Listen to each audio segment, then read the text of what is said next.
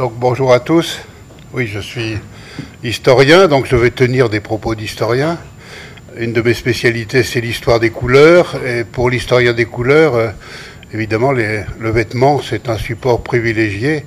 Euh, le vêtement, c'est le grand système de la couleur de la vie en société. Et je dis souvent à mes étudiants que pour l'histoire des couleurs, les, teinturiers ont au moins autant à nous apprendre que les peintres, euh, parfois plus. Comme je suis spécialiste du Moyen Âge, je vais parler du Moyen Âge, déborderai un petit peu.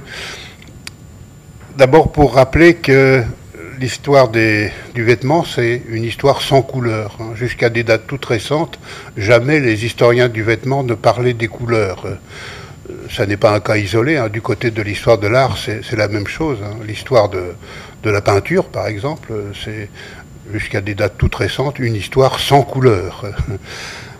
Alors, euh, des premières questions qu'on peut se poser, c'est pourquoi ces lacunes du côté de l'historiographie, de la bibliographie, il y a différentes raisons. La principale, c'est que euh, nos prédécesseurs, pendant des générations, ont travaillé à partir euh, d'une documentation en noir et blanc, hein, aussi bien pour l'histoire de l'art que pour l'histoire du vêtement.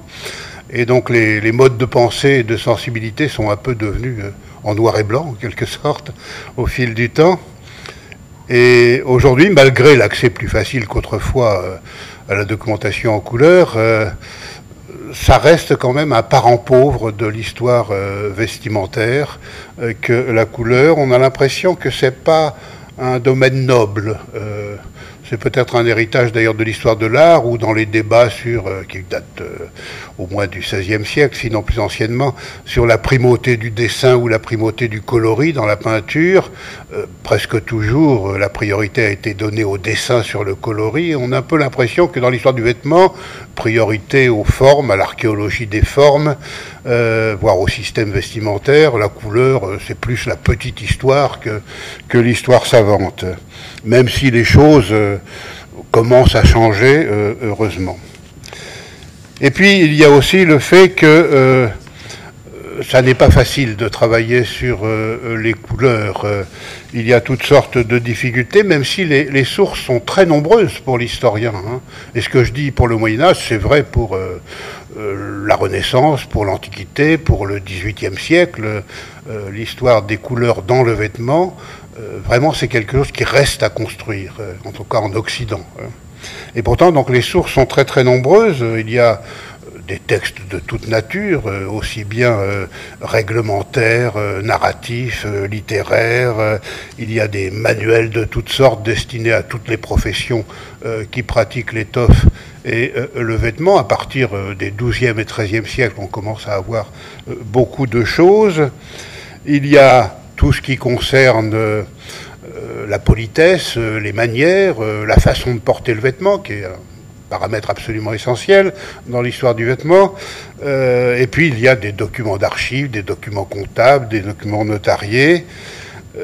tout ça relayé par un nombre d'images considérable. Chaque fois qu'on regarde des images, quelle que soit l'époque, on a des personnages, presque pas toujours, mais presque toujours, et ceux-ci sont habillés, donc on peut observer le vêtement. Donc il y a une documentation absolument foisonnante et qui fait contraste avec euh, les travaux conduits euh, sur ces problèmes, la couleur dans l'histoire euh, du vêtement. Il y a des difficultés parce que, au moins pour les sociétés anciennes, dire la couleur, ça n'est pas toujours un exercice facile. Les textes anciens, soit en latin, soit en ancien et moyen français ou dans d'autres langues, n'ont pas de difficulté à nommer les grandes catégories de couleurs, mais en ont beaucoup pour dire les nuances, que nous appelons les nuances. Il n'y a pas le vocabulaire qu'il faut. Donc la langue est, est très très hésitante et parfois les textes se contredisent eux-mêmes. Et puis, euh, nommer la couleur, euh, souvent, ça ne veut pas dire la couleur véritable de l'étoffe ou du vêtement. C'est souvent un moyen de classer, de dire euh, si c'est une étoffe ou un vêtement de grand prix ou pas de grand prix. mais il y a souvent un écart entre la couleur nommée ou la couleur représentée et puis la couleur réelle éventuellement la couleur perçue. Hein, mais c'est vrai de toutes sortes de catégories de, dossiers. C'est vrai aussi de l'époque contemporaine. Hein. nous tous dans cette salle, tous les jours, nous disons vin blanc pour parler d'un vin qui n'a absolument rien de blanc, mais vraiment absolument rien. Ça ne nous gêne pas. Eh ben, c'est pareil un peu dans les sociétés anciennes. L'historien se heurte à des difficultés de, de cette nature. Et puis, il y a une confusion assez euh, fréquente, ou plutôt des problèmes de traduction assez fréquents, euh, qui viennent de ce que nous avons tendance à voir de la coloration, là où les sociétés anciennes cherchent à nommer soit la lumière, la luminosité, soit euh, la densité, la concentration, la saturation, dirait un peintre. C'est ça qui est prioritaire pour les sensibilités anciennes, plutôt que la coloration proprement dite. Par exemple, euh, en France, au XIIIe siècle, le roi, le roi Saint-Louis, les princes, les grands seigneurs s'habillent en bleu, presque tous les paysans du royaume s'habillent aussi en bleu, mais c'est absolument pas le même bleu. Et ce ne sont pas les mêmes matières colorantes. Pour le roi et les grands seigneurs, euh, c'est un bleu lumineux, saturé, très vif. Euh, les colorants coûtent cher. Et puis pour les paysans, c'est une teinturerie de village qui tient mal sur les fibres du tissu, euh, qui devient délavé assez rapidement, qui est un peu grisé. Donc on, a tendance, nous, à dire bleu dans les deux cas, mais pour l'œil euh, des hommes et des femmes du XIIIe siècle, ce n'est pas du tout la même coloration. Hein. Donc ce paramètre de soit d'éclat, soit de densité de la couleur est souvent plus important que la coloration elle-même. Hein. Et c'est vrai du Moyen Âge, c'est encore plus vrai de l'Antiquité grecque et romaine, où dans les textes, nous faisons toujours l'erreur de traduire par des termes de couleur des mots qui en fait renvoient soit à la lumière, soit à la brillance, soit à la matité, soit à la concentration de la matière colorante. Euh, c'est un véritable problème. Et puis nous avons aussi euh, un défaut immense, euh, mes étudiants je les corrige souvent, mais ils ne se corrigent pas eux-mêmes, c'est d'employer des termes de matière pour dire des nuances de couleur. Par exemple, dire bleu indigo pour une certaine nuance de bleu, alors qu'il n'y a pas un pouce d'indigo dans le, tissu. Hein. c'est une matière végétale avec laquelle on teint. Euh, donc en faire un terme de nuance de couleur, c'est totalement abusif. Euh, euh, rouge vermillon, c'est la même chose. Le vermillon, c'est une matière minérale, un pigment qui est un sulfure de mercure. Si on dit rouge vermillon, on va croire qu'il y a du sulfure de mercure. dans le tableau, c'est possible sur le tissu, c'est absolument impossible. Hein. Donc évitons d'employer ces mots euh, jaune safran, euh, bleu indigo, ocre jaune. Euh, ce sont des termes de matériaux, pas du tout des termes de, coloration. Et c'est une erreur qui est très très très très fréquemment, très, très fréquemment faite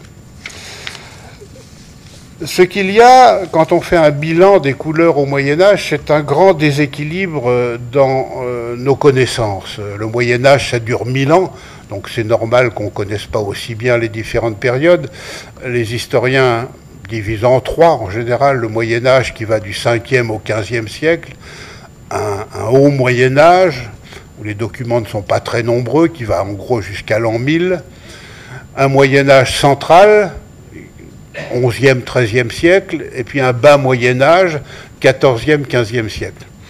Et en termes chronologiques, évidemment, on connaît beaucoup mieux la fin du Moyen Âge que le début du Moyen Âge, parce qu'on a plus de documents, des documents plus faciles à exploiter. Donc le vêtement du XVe siècle nous est bien mieux connu que le vêtement de l'époque de Charlemagne, par exemple. Déséquilibre également entre le vêtement euh, des princes, des grands seigneurs, de l'aristocratie, des patriciens riches, des riches bourgeois dans les villes. Là, on connaît assez bien. Et puis, le vêtement des paysans ou des artisans, moins bien connu, évidemment, moins bien documenté. De même, on connaît mieux, c'est un vrai problème dans la longue durée de l'histoire du vêtement, on connaît mieux le vêtement adulte que le vêtement des enfants.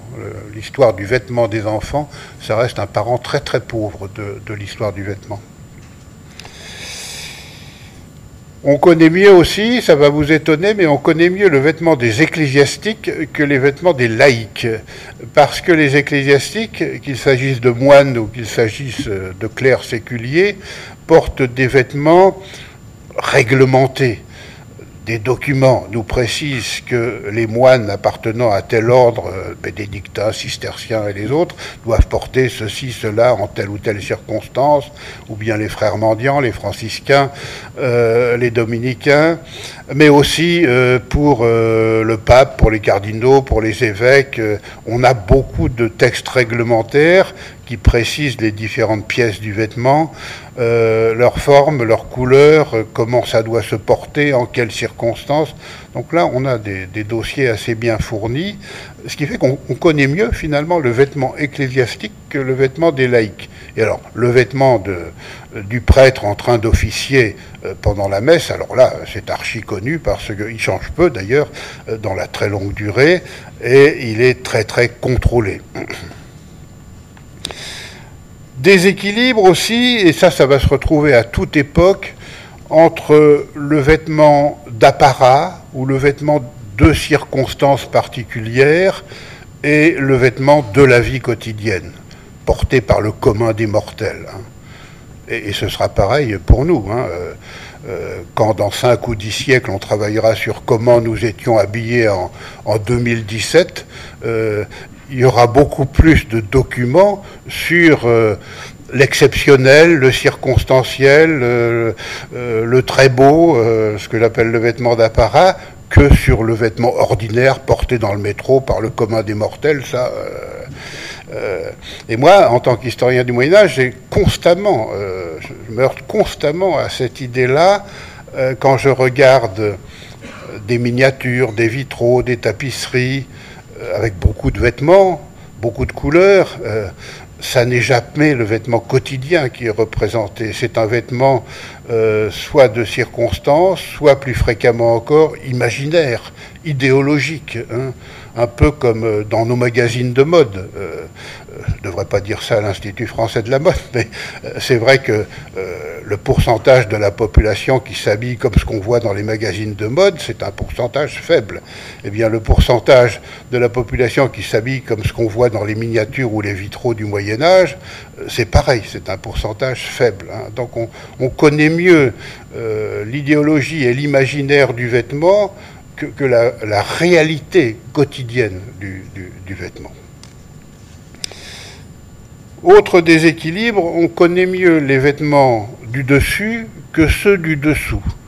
L'histoire des sous-vêtements euh, dans les sociétés anciennes, ça reste une histoire euh, incertaine et presque mystérieuse. Euh, en plus, les quelques miettes de vêtements qui nous sont parvenus à l'état archéologique concernent toujours des vêtements du dessus, plus des manteaux euh, que euh, des robes, et plus des robes que des chemises ou, des braies.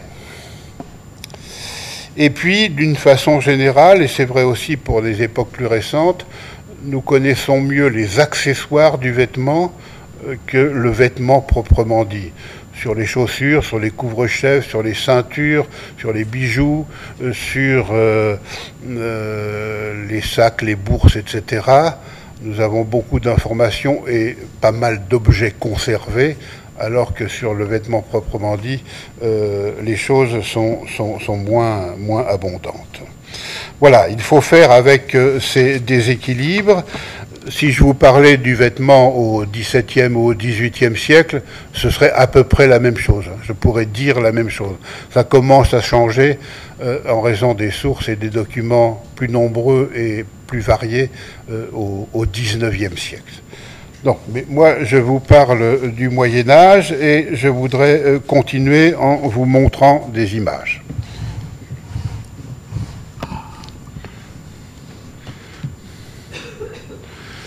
Alors là, on est euh, dans le général, là, euh, pour vous montrer qu'il faut, pour les périodes anciennes, éviter tout anachronisme quand on parle des couleurs, et de bien d'autres choses aussi.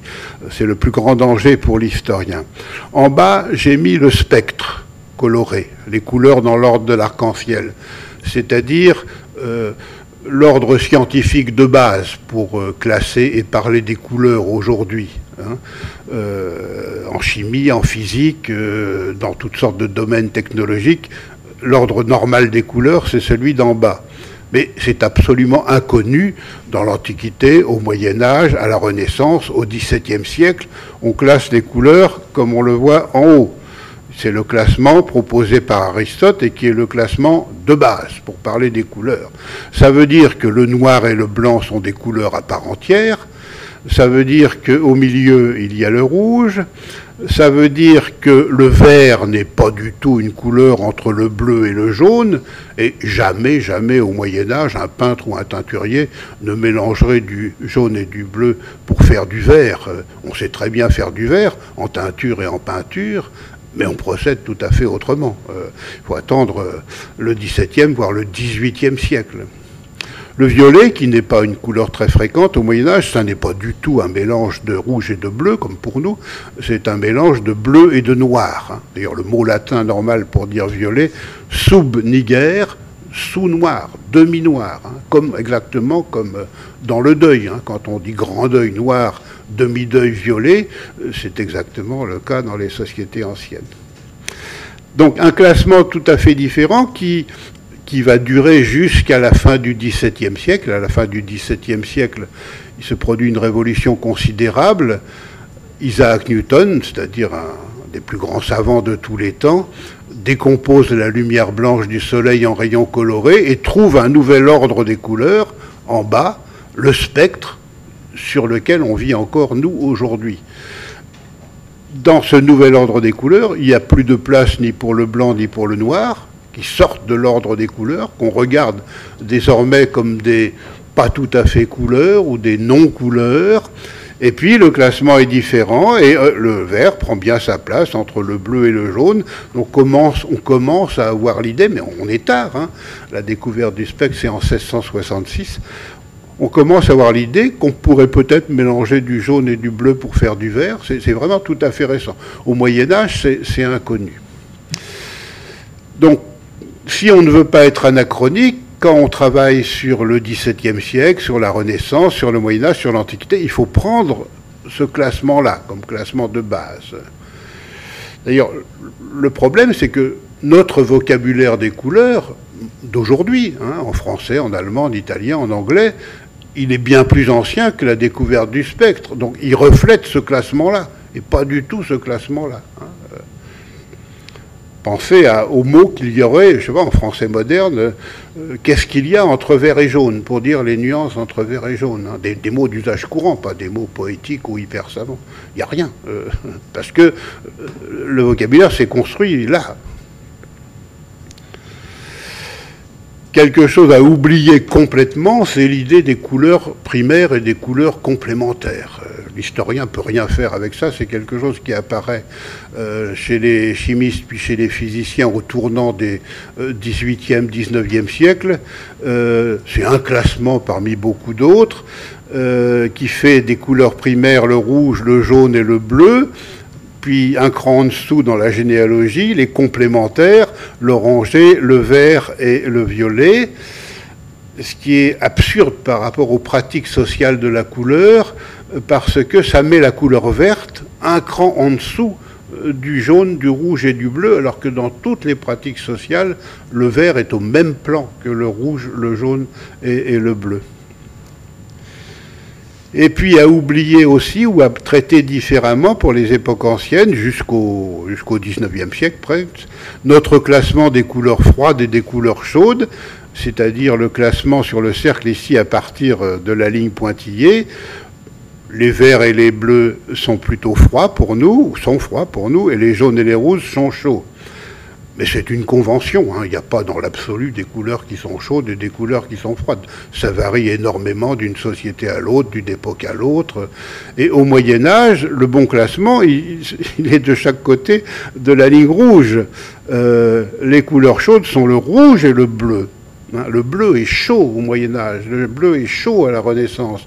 Le bleu est chaud pour Goethe encore, euh, qui publie un traité des couleurs en 1810. Et le jaune est froid. Hein, euh, donc, euh, si, euh, je sais pas, on regarde un document, une miniature médiévale ou une peinture du XVIIe siècle et qu'on se dit, je vais étudier la proportion des couleurs chaudes et des couleurs froides dans les vêtements sur ces deux documents, si on pense que le bleu est froid, comme sur les robinets de nos salles de bain, on va dire d'énormes bêtises. Hein, donc voilà, des choses qu'il faut connaître pour ne pas tomber dans euh, l'anachronisme. Et là, je, ne parle que de l'Europe occidentale. Hein, si je vous parlais de sociétés asiatiques ou africaines, les problèmes seraient encore plus compliqués. Il n'y a pas de il n'y a pas de loi universelle des couleurs. Tout est culturel, totalement culturel. Alors nous n'avons pas beaucoup d'images de, teinturiers euh, pour l'époque médiévale, nous en avons beaucoup de peintres, mais de teinturiers au travail, nous n'en avons pas beaucoup, alors que c'est un métier bien documenté dans les textes, très réglementé, très cloisonné, euh, je parle de la teinturerie de ville. La teinturerie de village, évidemment, c'est un peu différent. Mais l'industrie euh, textile, c'est la grande industrie au Moyen Âge. C'est le seul domaine où l'Occident est vraiment exportateur euh, vers les pays d'islam, vers Byzance et plus lointainement encore. Donc ça fait vivre un très grand nombre de professions, dont les teinturiers, qui sont des artisans très très cloisonnés le cloisonnement se fait par matière textile, où on travaille la soie, où on travaille la laine, où on travaille euh, les toiles, le lin et le chanvre, et puis par couleur. Et il y a deux grands groupes.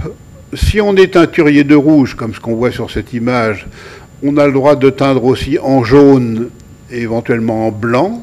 C'est un exercice difficile. Et si on est teinturier de bleu, on peut teindre en vert et en noir, mais pas en jaune ni en rouge. Hein. Il y a une séparation. Et les teinturiers ne se situent pas en ville aux mêmes endroits. Euh, euh, donc les teinturiers de rouge sont à un endroit et les teinturiers de bleu à un autre, ce qui fait qu'il n'y a pas dans une même officine une cuve de jaune et une cuve de bleu qui permettrait de fabriquer du verre en plongeant d'abord l'étoffe dans la cuve de bleu, puis ensuite dans la cuve de jaune, ça ferait du verre. Au XIXe siècle, oui, mais au Moyen Âge, non. Euh, les cuves ne sont pas au même endroit. Mais les teinturiers trichent un peu quand même. Moi, j'ai étudié un procès à Nuremberg à la fin du XIVe siècle. Un teinturier de bleu, sans doute dénoncé par ses collègues, euh, a été visité par ce qu'on appellerait des inspecteurs du corps professionnel, et on a trouvé des cuves de jaune dans son arrière-boutique, alors qu'il n'a pas le droit de teindre en jaune. Euh, et il s'est très mal défendu. D'ailleurs, il a dit qu'il ne savait pas ce que ces cuves de jaune faisaient chez lui. Euh, il a été très très lourdement condamné, euh, amende, interdiction d'exercer le métier de teinturier que son père exerçait déjà, exil de Nuremberg à Augsbourg, etc. etc. C'est très très grave de tricher au Moyen Âge.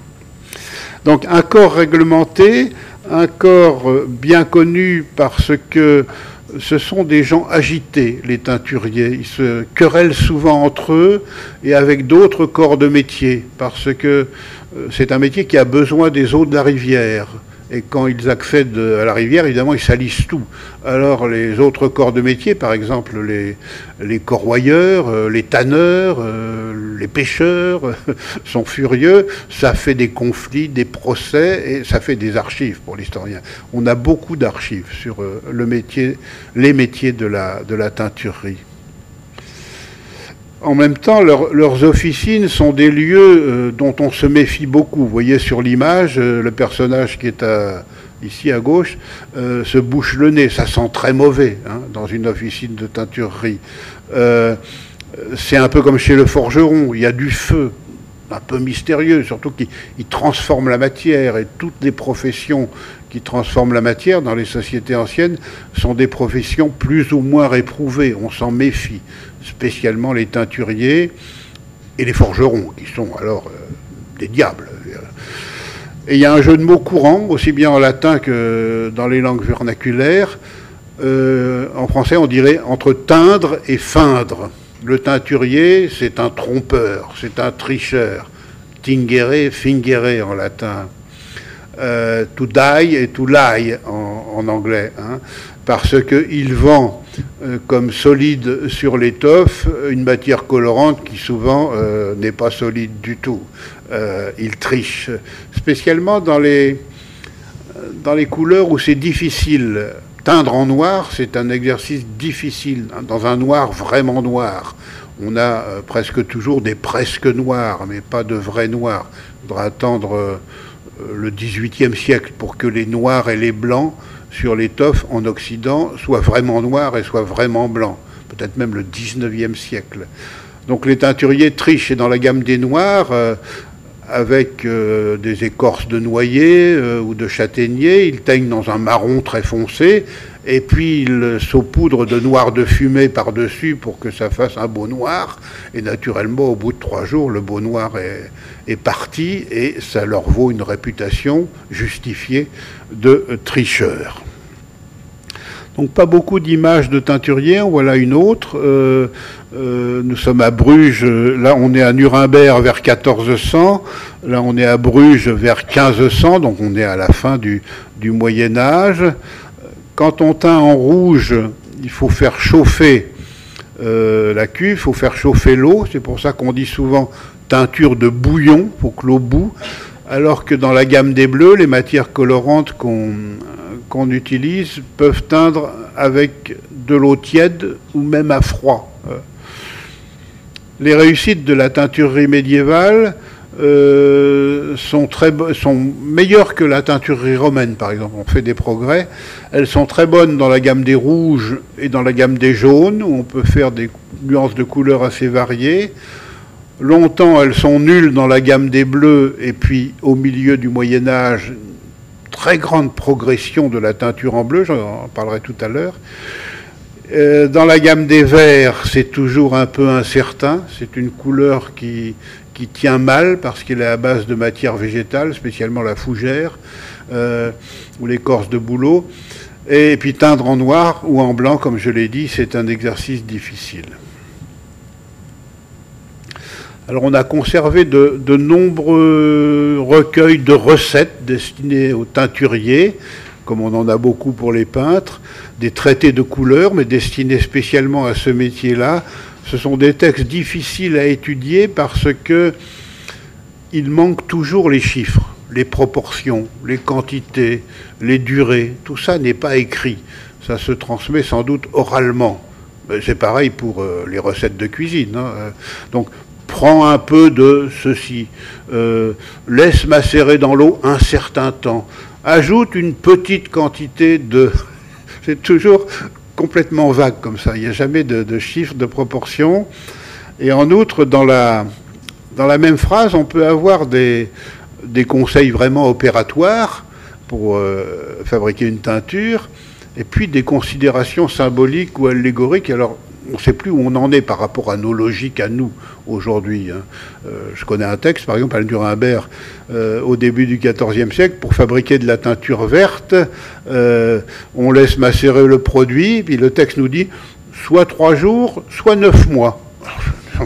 Absolument inouï. Mais dans la symbolique médiévale, trois jours et neuf mois, c'est la même chose. C'est l'idée d'une attente, d'une attente totale, une, gestation. Hein. Donc des textes difficiles à étudier, ça va être comme ça jusqu'au XVIIIe siècle, où là, les manuels de teinturerie deviennent un peu plus faciles à exploiter, sont des documents intéressants pour l'historien parce que on en a beaucoup, manuscrits au Moyen Âge, imprimés ensuite, et c'est intéressant de voir l'ordre des chapitres et quel est le chapitre le plus gros en matière de couleur. Et au Moyen Âge, euh, c'est toujours le chapitre des rouges qui est le premier et le plus gros en nombre de pages. Euh, et ensuite euh, viennent les verts et les noirs, et seulement ensuite les, bleus, les jaunes et les blancs. Mais si on prend la situation au XVIIIe siècle, ça n'est plus ça. Le bleu est devenu la première couleur. Le manuel ou le traité de commence par les bleus, et c'est le bleu qui a le plus grand nombre de pages. Ensuite, c'est le rouge, puis le noir. Donc ce sont des documents hein, pour l'historien, l'ordre des chapitres dans, un manuel. Nous n'avons pas non plus beaucoup d'images des métiers du vêtement, euh, des fabricants de vêtements, des tailleurs. Voilà une image du début du XIVe siècle. On voit que ça n'est pas très différent de ce que pourrait montrer le XIXe siècle, hein, avec déjà des instruments pour mesurer, pour couper, pour coudre, qui n'ont pas tellement changé euh, au fil de l'histoire. Et puis, il y a des magasins de confection hein, euh, au Moyen Âge, en tout cas pour la fin du Moyen Âge. On peut acheter, dans ce que nous appellerions nous aujourd'hui le prêt-à-porter, mais aussi on peut, quand on est riche, se faire faire sur mesure ses vêtements. Alors le riche bourgeois, il va dans l'officine euh, d'un tailleur, c'est ce qu'on voit ici, on prend les mesures. Et si c'est un grand seigneur, un prince, c'est le tailleur qui se déplace et qui va chez, chez le client en quelque sorte.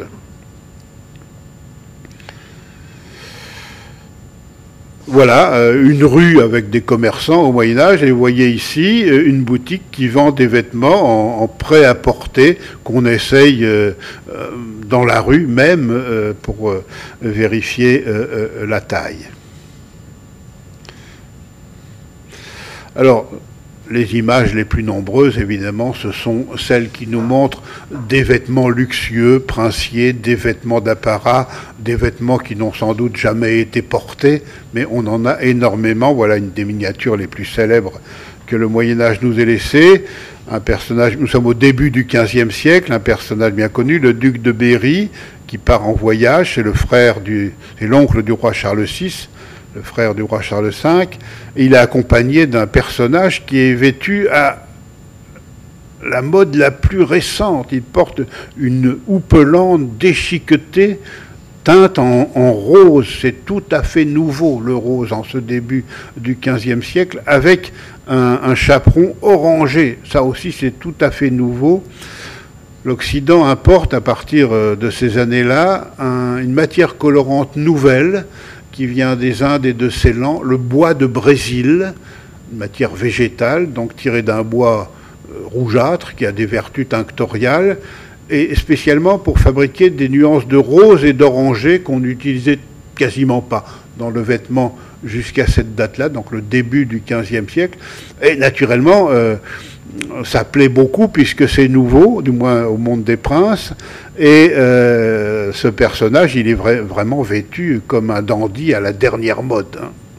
Et puis quand les Européens vont euh, prendre place au Nouveau Monde, ils vont trouver en Amérique du Sud euh, des arbres de la même famille, des arbres exotiques avec des vertus tinctoriales dans le bois, et ils vont donner au nom de la région euh, où ces arbres poussent le nom du colorant, le Brésil. Hein. c'est une matière colorante au départ qui devient le nom d'un pays parce que euh, les bois sud-américains sont encore plus performants que les bois indiens pour teindre dans cette gamme des roses, des orangés, des rouges briques, nous dirions nous aujourd'hui, et ainsi de suite. Voilà euh, à peu près à la même époque ce que sont des vêtements euh, de grand luxe pour une circonstance particulière. Le début du mois de mai, au début du mois de mai, on fête le renouveau de la nature et le bon usage, ici surtout pour les dames, veut que l'on s'habille en vert. On porte du vert, on porte le vert. La fourrure joue un rôle important dans le vêtement médiéval, évidemment dans le vêtement euh, élégants et de grand prix, ce sont des fourrures de grand prix. Euh, le vert ici, VAIR, c'est-à-dire le dos et le ventre de l'écureuil, d'un écureuil d'Europe orientale, assemblés, faisant alterner le ventre blanc et le dos gris-bleu de l'animal. Ça donne à peu près ceci. L'autre fourrure de grand prix, c'est l'hermine, blanche semée de mouchetures noires encore plus cher que le verre, et plus cher que tout, c'est la zibeline, mais c'est très rare parce que ça coûte une fortune, c'est la peau, la fourrure de la martre zibeline, euh, un petit mammifère de la famille de la belette qu'on rencontre surtout en Europe orientale et dont la fourrure est d'un noir extrêmement noir. Ce qui se passe au cœur du Moyen Âge, c'est une véritable révolution dans le domaine de la fourrure. On passe de fourrures qui sont toujours à l'intérieur des vêtements comme doublure, comme élément qui, fourre les vêtements, d'où le nom de fourrure, vers des fourrures qui sont portées à l'extérieur des vêtements ou qui sont apparents au col, aux manches, en, en galon, etc.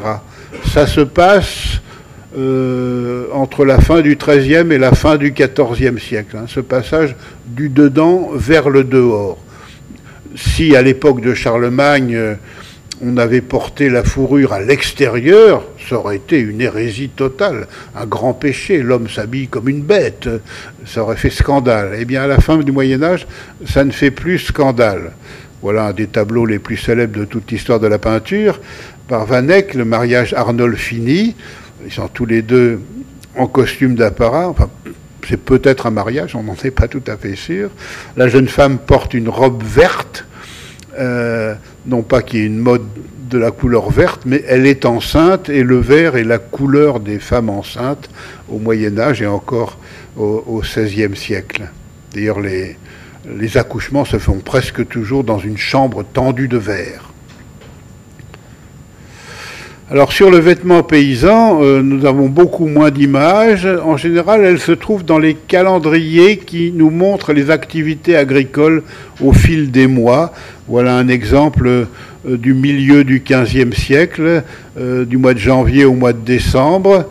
on voit des vêtements paysans avec euh, des couleurs. Hein. Il ne faut pas croire que euh, seuls les riches ont droit à la couleur. Non, tous les vêtements sont teints au Moyen Âge, mais pas avec les mêmes matières colorantes, ni avec les mêmes performances de la teinturerie. Euh, dans une ville comme Venise ou Nuremberg ou Bruges, les trois capitales de la couleur au Moyen Âge, on a de la teinturerie de grand luxe, et puis dans telle ou telle petite ville ou village, on a de la teinturerie complètement artisanale. Mais les vêtements, quand même, des paysans sont teints dans toutes sortes de couleurs, mais des couleurs qui se délavent assez, assez vite. Alors nous connaissons mieux les vêtements des ecclésiastiques grâce à de nombreux textes. Voilà un pape avec sa, sa tiare à trois étages. Euh, nous sommes euh, au milieu du, XIVe euh, siècle.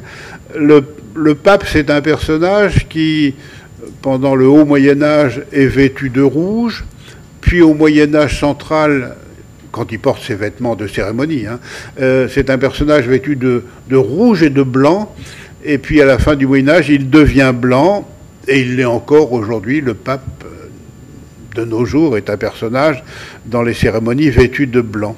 Il est suivi là d'un cardinal, alors le rouge est la couleur des cardinaux, mais seulement à partir de la fin du XIIIe ou du début du XIVe siècle.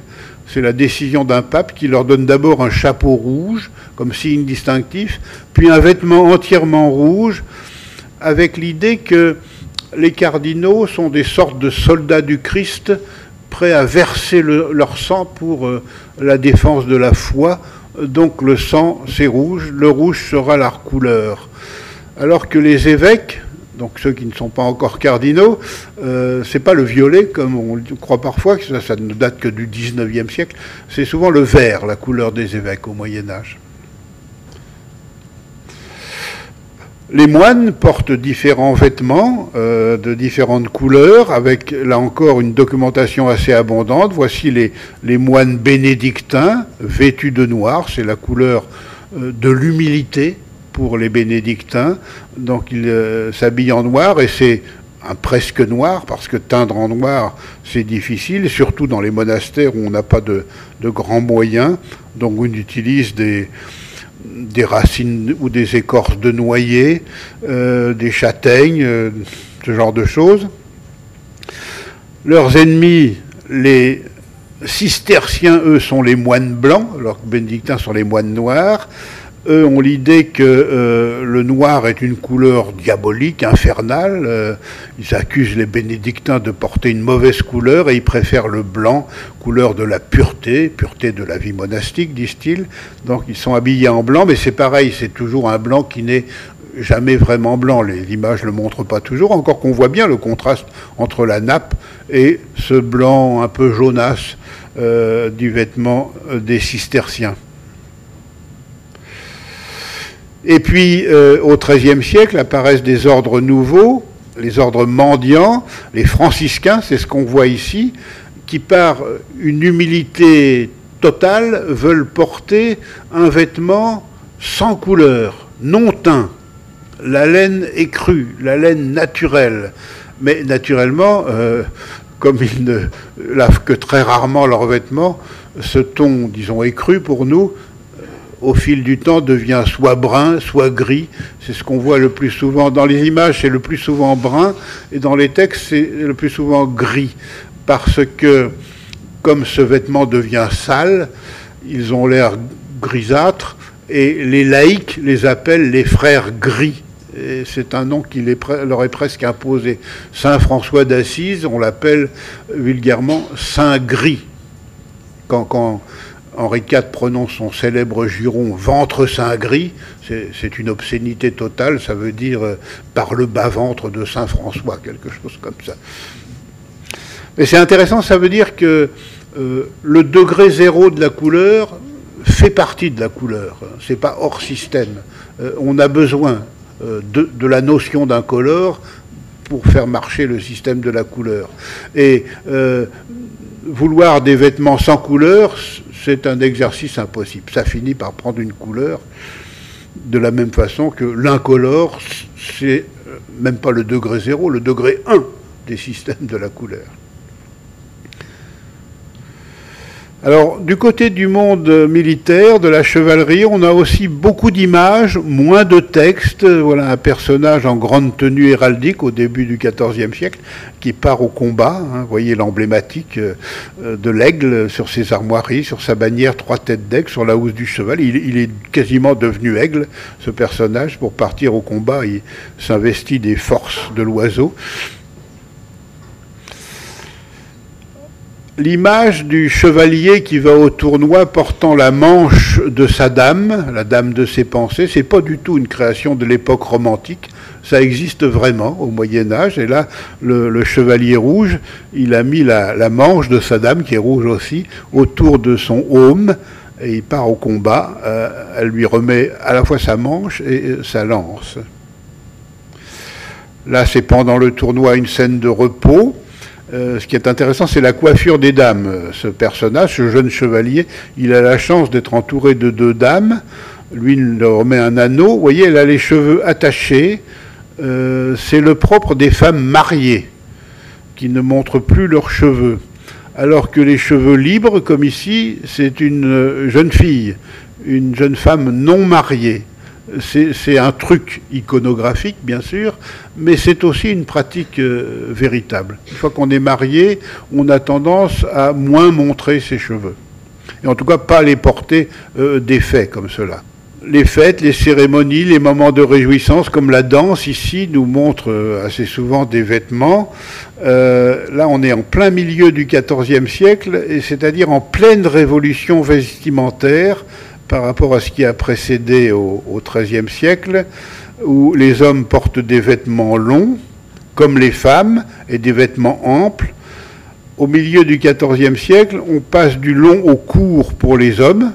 Hein, ça s'arrête ici. Donc la longueur n'est plus la même pour les hommes et pour les femmes. Et du ample à l'étroit pour les deux sexes, hein, des vêtements près du corps. C'est une révolution vestimentaire qui s'opère en, une génération à peu près et qui fait absolument scandale. Ça semble d'une obscénité totale. Le, vêtement ajusté près du corps, c'est scandaleux. Et le vêtement court, où on voit les genoux, euh, jusqu'à présent, c'était les paysans dans les champs qui montraient leurs genoux. Euh, là, c'est une nouveauté et ça va durer euh, assez longtemps. Hein, c'est aussi à cette époque qu'apparaissent les vêtements rayés.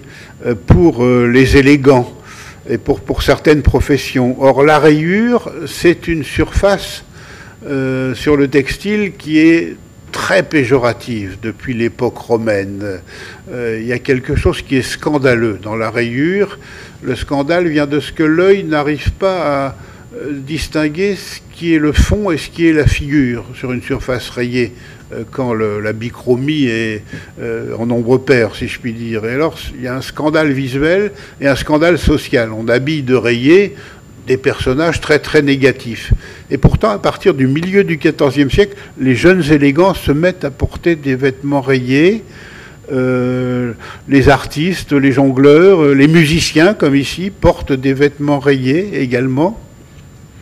Alors que d'habitude, c'est réservé à des professions très négatives comme euh, les marins, par exemple. Hein. les, marins à la fin du Moyen Âge portent déjà des vêtements rayés, pas bleu mariné blanc, mais euh, dans différents tons. Et les marins, c'est vraiment le, bas de l'échelle sociale. Hein. Ce sont des personnages tout à fait redoutables. Ils affrontent la mer, c'est-à-dire un, lieu complètement diabolique. Euh, voilà des marins, ils ont en effet un air un peu patibulaire, et ils sont déjà en, en vêtements rayés.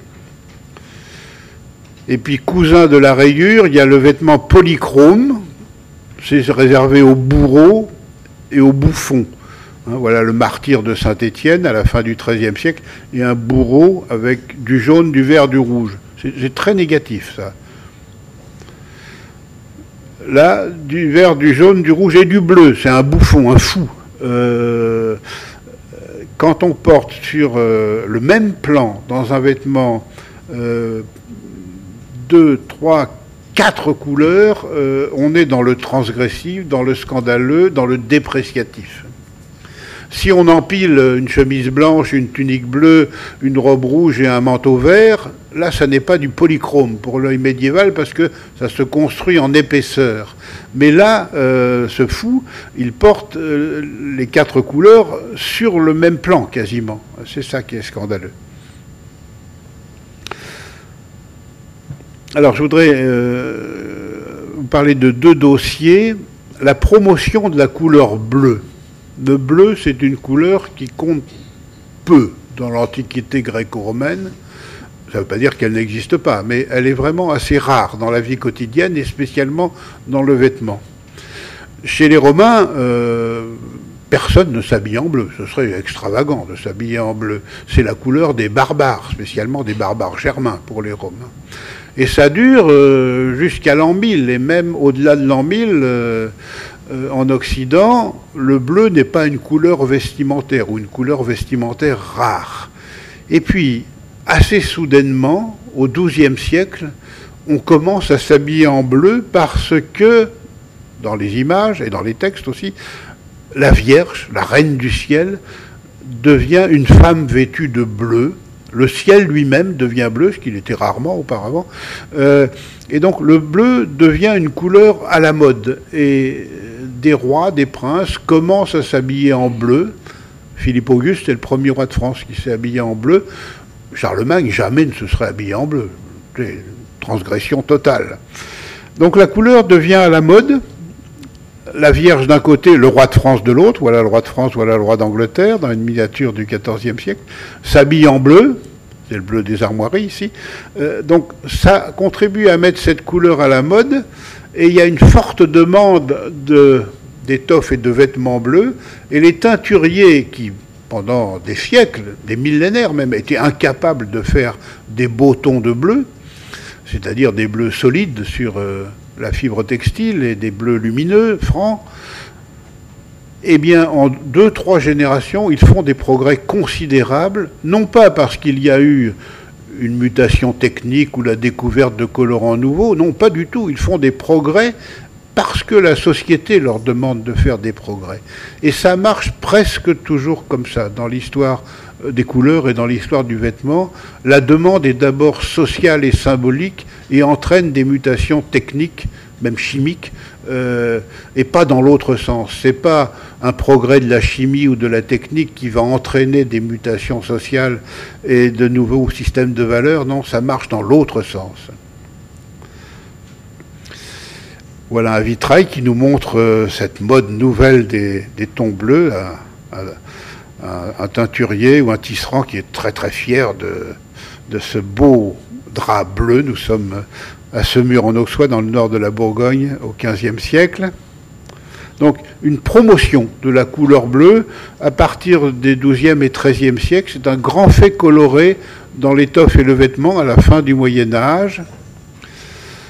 À partir d'une plante, la guêde, qui pousse sur d'assez nombreux terroirs, qui est une plante euh, qu'on cultivait artisanalement, qui devient industrielle à partir du XIIIe siècle, et qui fait la fortune de certaines régions. Euh, on fait sécher, ce sont les feuilles surtout qui ont des vertus colorantes, on les fait sécher, fermenter, on les roule en boule, ça donne ça.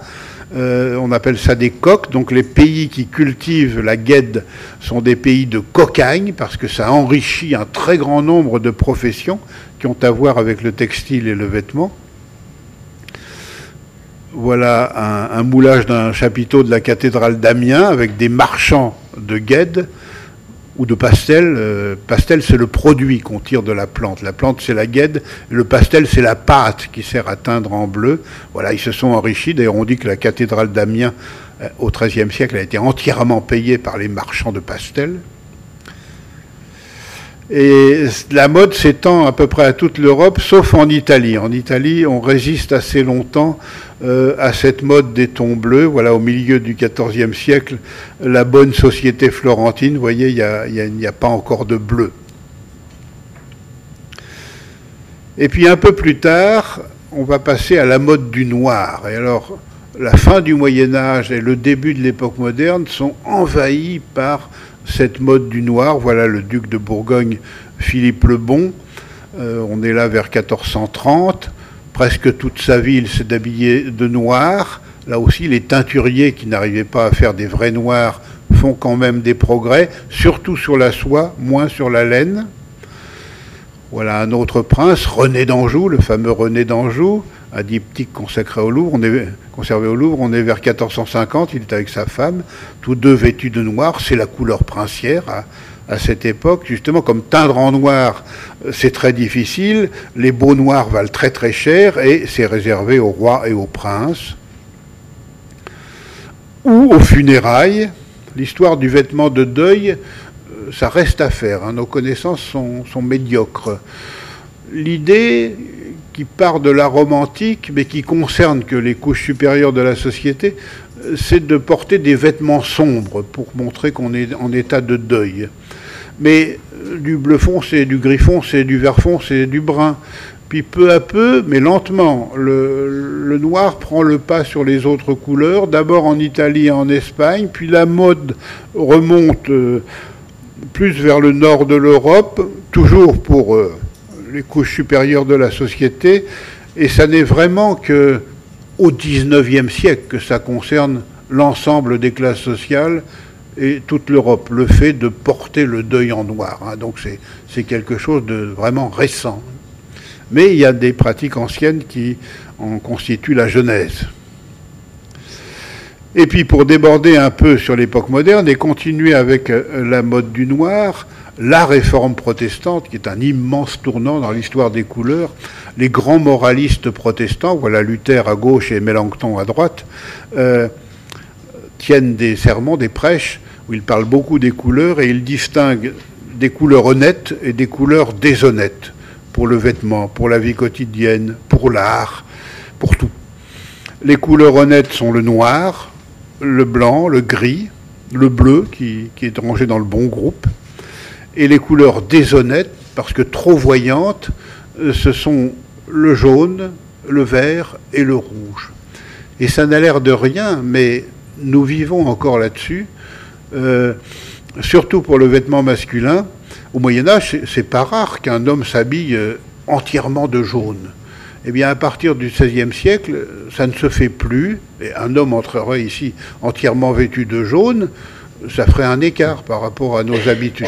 On ne lui jetterait pas la pierre comme au XVIe siècle, mais euh, et c'est une pratique de longue durée parce que la contre-réforme catholique a repris les valeurs de la réforme protestante pour créer ce qu'on appellera au XIXe siècle les valeurs bourgeoises. Et dans les valeurs bourgeoises, en effet, il ne faut pas euh, porter des couleurs qui se remarquent trop. Hein. Il y a pour pour le christianisme et au-delà du christianisme, même pour, euh, pour la, bonne société, disons, il vaut mieux ne pas se faire remarquer par le vêtement plutôt que se mettre en valeur par le vêtement.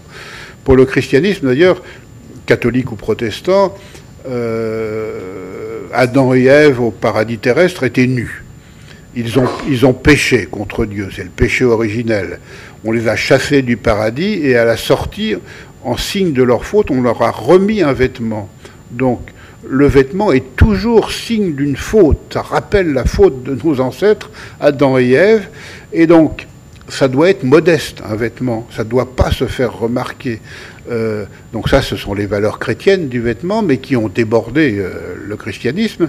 Et aujourd'hui encore, hein, dans la majorité de la population cherche à ne pas se faire remarquer par le vêtement. Et l'autre moitié euh, cherche à se mettre en valeur par le vêtement. Mais les fabricants de vêtements euh, le savent très bien, qu'ils font toujours deux gammes, naturellement. Euh, mais il y a toujours cette idée morale que le vêtement, quand même, ça ne doit pas être trop voyant. Alors on le doit aux protestants. Voilà Calvin, terrible comme ça. et à Genève, sous Calvin, portait voilà, un, une ordonnance somptuaire, ce qui concerne euh, la richesse et les pratiques vestimentaires, porter du rouge dans la Genève de Calvin, c'est le bûcher assuré, c'est-à-dire la peine de mort. Hein. Euh, c'est une couleur beaucoup trop voyante. Et ça va continuer à l'époque moderne, je termine par là. Voilà, dans la peinture néerlandaise, par exemple, toute une famille calviniste euh, aux Pays-Bas du Nord euh, ils sont tous en noir et blanc. Euh, donc il y a un peu de brun ici, vous voyez. Euh. Le Louvre vient d'acheter avec le Musée royal d'Amsterdam deux, portraits dus à Rembrandt. Un couple, ce sont des gens élégants, vous voyez, ils portent de la dentelle, etc. Mais ils sont calvinistes, ils s'habillent en noir et blanc. C'est le bon usage. Et cette mode du noir euh, qui apparaît donc à la fin du Moyen Âge, qui est accentuée par la réforme protestante, puis par la contre-réforme catholique, elle va durer jusqu'au euh, début du XXe siècle, quand le bleu marine va commencer à prendre le relais du noir dans un certain nombre d'emplois. Et le rouge, ah ben il n'y a plus de rouge. le rouge, va une, une couleur dans le vêtement masculin, comme le jaune, et un peu moins comme le vert, qui va régresser, régresser, régresser. Voilà, donc les problèmes sont à la fois sociaux, économiques, techniques et moraux quand on s'intéresse aux pratiques euh, vestimentaires, mais on aimerait en savoir plus. Je répète, pour terminer ce que j'ai dit en commençant, euh, l'histoire du vêtement, est depuis trop longtemps une histoire sans couleur, où la couleur a été très peu étudiée, et je souhaiterais que les choses changent. Merci à tous.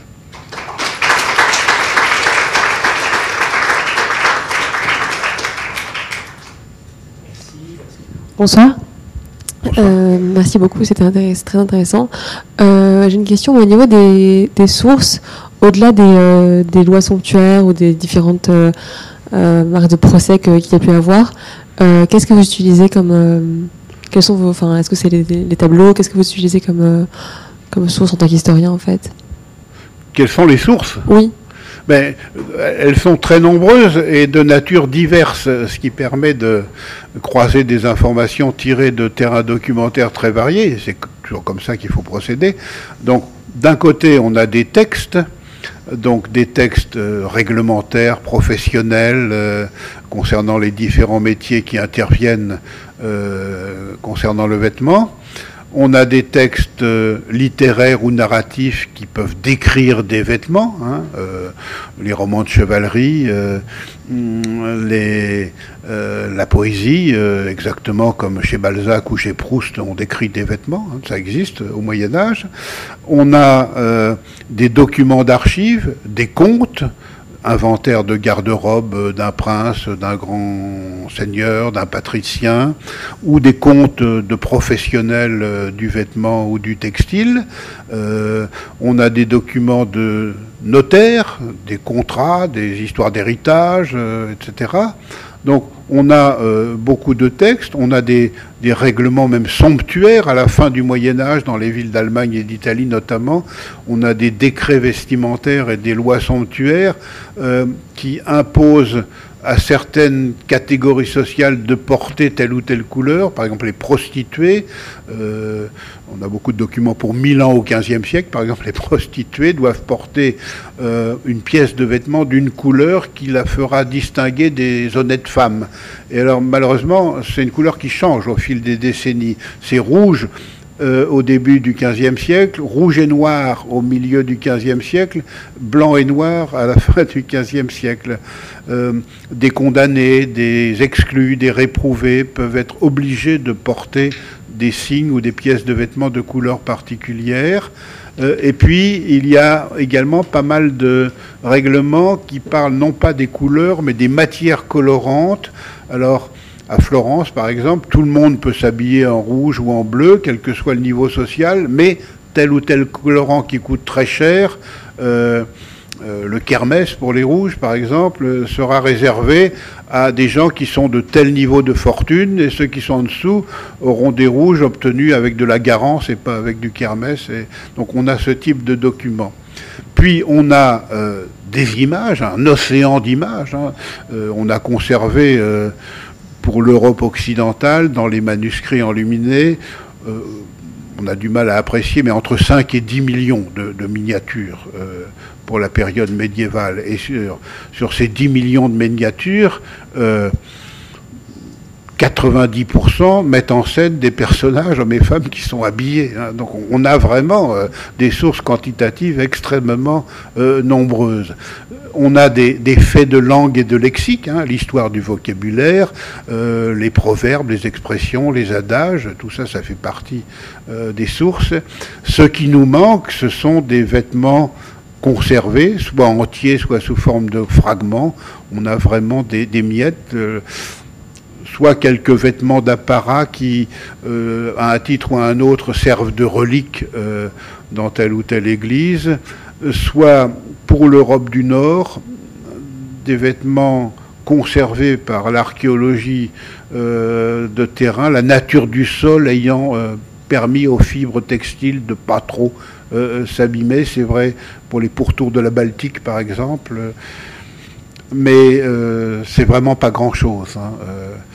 mais euh, donc il faut faire avec tout ça et les images d'un côté et les textes littéraires, narratifs, poétiques de l'autre font que le matériau sur l'imaginaire ou l'idéologie du vêtement est plus abondant que sur le vêtement de la vie quotidienne vraiment, vraiment porté. Hein il y a ce, déséquilibre-là euh, qui va un peu se nuancer quand on va avancer vers l'époque moderne, puis vers l'époque contemporaine. Merci. Bonjour, merci pour votre euh, conférence. Bonsoir. Euh, est-ce que vous pensez que du coup les choses sont rendement stabilisées depuis un ou deux siècles, ou est-ce qu'elles peuvent changer encore fortement? Euh, pardon, euh, j'ai pas bien entendu. C'est-à-dire euh, le, sens des couleurs, il est comme, comme s'il allait en se stabilisant en même temps que le temps, ou est-ce qu'il peut beaucoup évoluer et que on revienne à s'habiller tout en noir, absolument? Non, il y, a des cycles de, de longue durée voire de très longue durée, dans nos pratiques vestimentaires en couleur. Euh, je ne parle que de l'Europe occidentale, hein, sinon je dirais des bêtises, c'est le domaine sur lequel je travaille. Donc il y a des cycles de très longue durée, entrecoupés de cycles de courte durée, comme toujours. Et naturellement, euh, la presse d'un côté, les sociologues de l'autre, s'intéressent aux cycles de courte durée, alors que l'historien, lui, est intéressé par les cycles de longue durée. Euh, par exemple, euh, certains d'entre vous n'ont pas connu ça, mais euh, à la fin du XXe siècle, il y a eu pendant deux, trois ans une mode des couleurs fluo qui semblait envahissante, ça semblait définitif, on ne parlait que de ça. Et puis c'est retombé naturellement. Et quand on fait l'histoire des couleurs au XXe siècle, c'est rien du tout. Hein. Cette période de la mode des couleurs fluo, c'est complètement anecdotique. J'ai dans l'idée, mais je suis plutôt spécialiste d'époques plus anciennes, que les couleurs de nos vêtements changent assez peu dans les sociétés contemporaines. J'ai visité il y a 7-8 ans à Londres une exposition sur l'histoire du métro londonien. Et il y avait dans cette exposition, qui était faite entièrement de photos, des photographies en couleur à partir des années 1940. Et on voyait les voyageurs dans les rames, sur les quais, au guichet, avec leurs vêtements. Et 1940, 1950, 60, 70, 80, 2000, 2010, presque, c'était toujours les mêmes couleurs hein, qu'on voyait dans le métro de Londres. Les formes changeaient un peu, pas tant que ça, mais on voyait toujours euh, euh, du noir, du bleu marine, euh, du gris, un petit peu de beige, quasiment pas de blanc. et puis dès qu'il y avait un peu de rouge, de vert ou de violet, ça faisait un écart incroyable.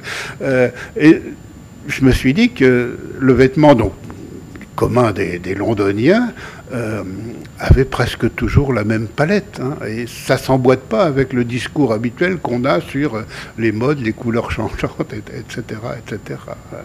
Mais quand nous, nous achetons un vêtement, euh, d'une part, euh, on renouvelle pas notre garde-robe d'un seul coup. Hein, euh, on achète un vêtement qu'on cherche à marier avec ce qu'on possède déjà. Donc, les modes en matière de couleurs ne changent pas tellement vite.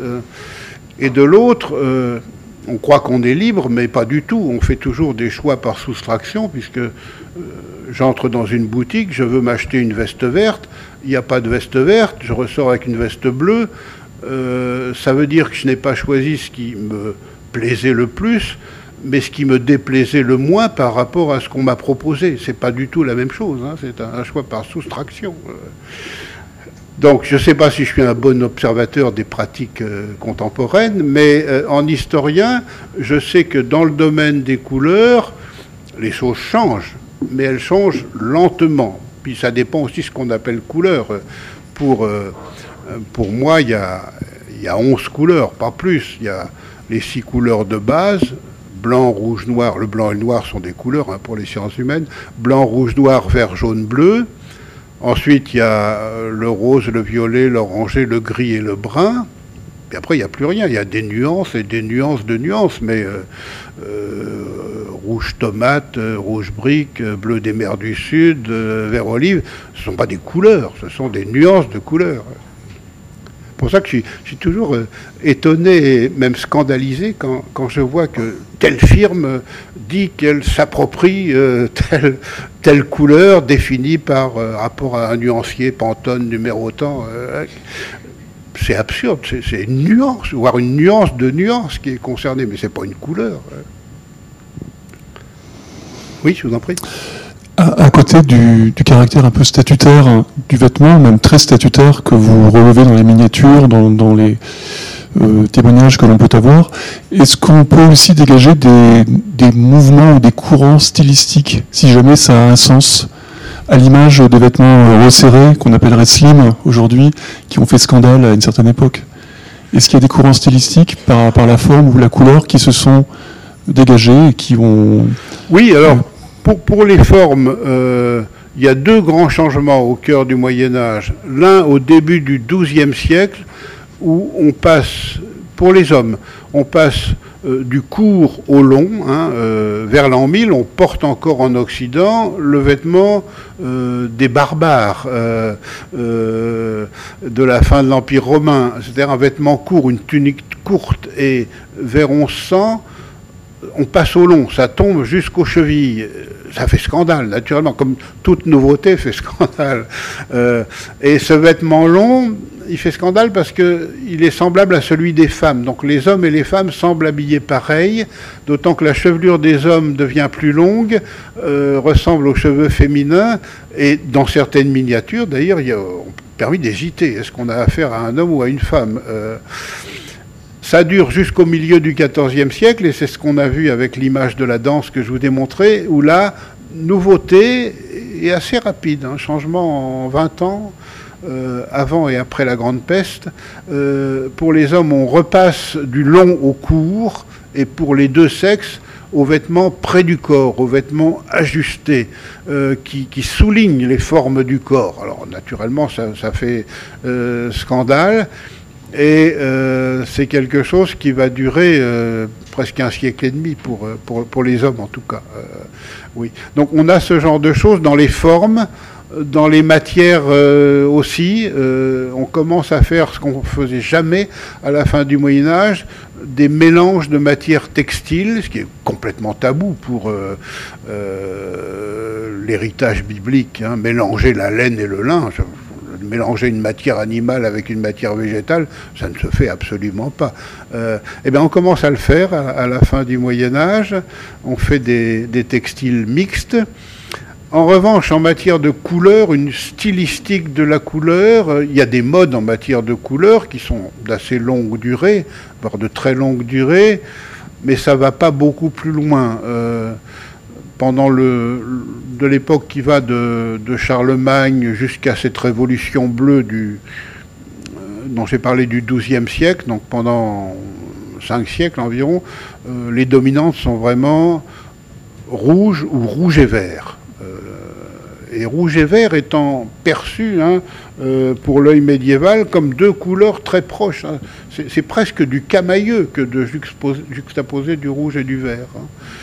Alors que pour nous, euh, c'est presque un couple de contraires, euh, une couleur euh, primaire et sa complémentaire, hein, comme, comme dans les feux tricolores. donc il ne faut pas être anachronique. Et quand on voit des images, quelquefois on se dit oh là là, c'est bariolé, c'est polychrome, alors que pour l'œil des contemporains, c'est peut-être très doux, pas du tout violent comme contraste. Donc il y a une dominante rouge et verte jusqu'au XIIe siècle. Là apparaît le bleu, montée des tons bleus, et alors la dominante est du côté des bleus et du côté des rouges, avec même une opposition. C'est l'époque d'ailleurs où, où le bleu devient, devient pensé comme un contraire du rouge, une idée qui nous est familière. Ça ne nous choque pas de dire que euh, le bleu c'est le contraire du rouge, mais si on avait dit ça à Aristote, ça semblait extravagant. Euh, donc bleu-rouge, euh, une géographie presque à faire en Europe occidentale, et puis à la fin du noir, à la fin du Moyen Âge, cette invasion du noir dans les milieux princiers d'abord, la cour de Bourgogne, puis tous les milieux princiers, puis au début de l'époque moderne, la cour d'Espagne qui reçoit l'héritage de la cour de Bourgogne. Hein. On passe euh, de Charles le Téméraire à Charles Quint en quelque sorte. Et, au début de l'époque moderne, c'est la cour d'Espagne qui lance les modes. Ça va durer jusqu'au milieu du XVIIe siècle. Donc euh, le noir est la couleur archi-dominante jusqu'à l'horizon 1660 euh, à peu près. Donc ça, ça peut s'observer. Si on continue, euh, ça va être plus fin au XVIIIe siècle, par exemple. Euh, il y a des modes nouvelles qui se laissent mieux dater en matière de couleurs et qui durent moins longtemps. Euh, il y a notamment, au milieu du XVIIIe siècle, cette mode du rose et du bleu ciel, des tons pastels, des gris perles, des jaunes avec du blanc dans le jaune, etc il y a aussi des problèmes sociaux derrière. au Moyen Âge, il n'y a pas de classe moyenne. Donc, euh, on a euh, des classes favorisées, où euh, les paysans et les artisans. Ça va durer jusqu'au XVIIe siècle. Et au XVIIIe siècle, il y a la naissance en Europe partout de ce qu'on appellerait, nous, les classes moyennes. Et les classes moyennes ayant droit à des couleurs vives, c'est la première fois, comme la très haute société pour s'en distinguer, joue la carte des teintes pastels, des couleurs un peu difficiles à nommer, des nuances nouvelles, etc. Bonjour et euh, merci beaucoup pour euh, votre conférence. Euh, j'aurais deux questions. la première, c'est est-ce que les couleurs étaient, étaient genrées? C'est-à-dire, est-ce qu'il y avait des, des couleurs que les femmes privilégiées qui étaient interdites aux hommes, par exemple? Et, ma deuxième question, c'est sur le, statut du jaune. Vous disiez que les hommes portaient souvent du jaune, mais euh, est-ce que c'était pas aussi, est-ce que c'est une question de nuance? Est-ce que c'était aussi une couleur maudite? C'était l'image que qu'on pouvait en avoir. Alors, euh, pour ce qui est de ce qui est genré, non, il n'y a pas de différence. Euh, ni dans le vêtement romain, ni dans le vêtement médiéval, entre les hommes et les femmes. Hein. on peut trouver la même chose pour les deux sexes. c'est beaucoup plus récent cette distinction. elle va apparaître vraiment au 19e siècle. Hein, les pratiques assez différentes.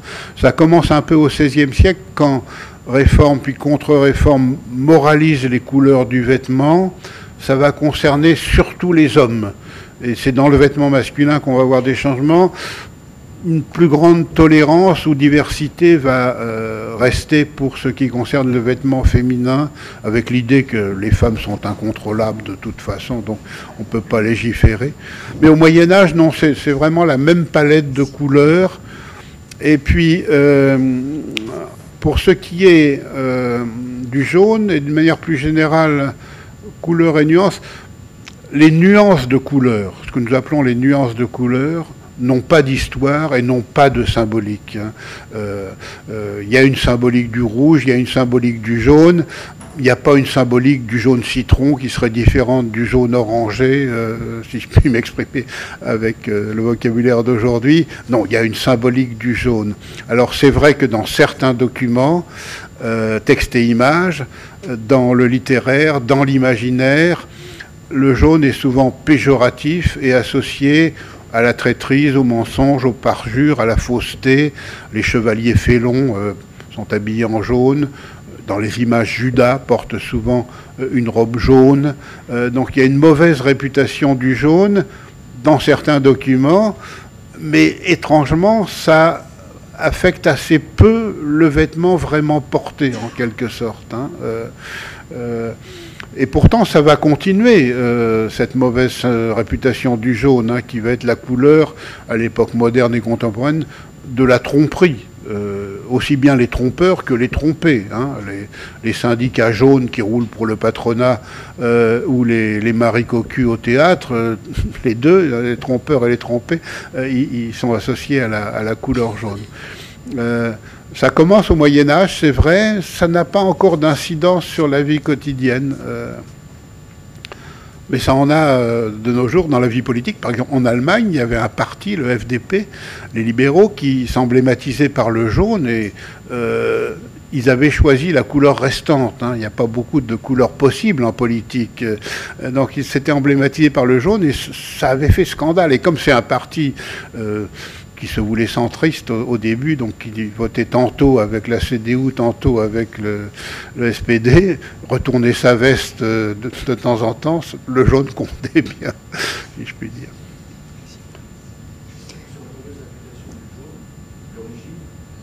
L'origine, euh, je crois que c'est probablement un problème tinctorial, c'est-à-dire les matières utilisées ne tenaient pas et un beau jaune devenait un vilain jaune, ou un jaune saturé devenait un jaune pisseux, et donc c'est une couleur chimiquement trompeuse qu'on a associée à tout ce qui est symbolisé la tromperie.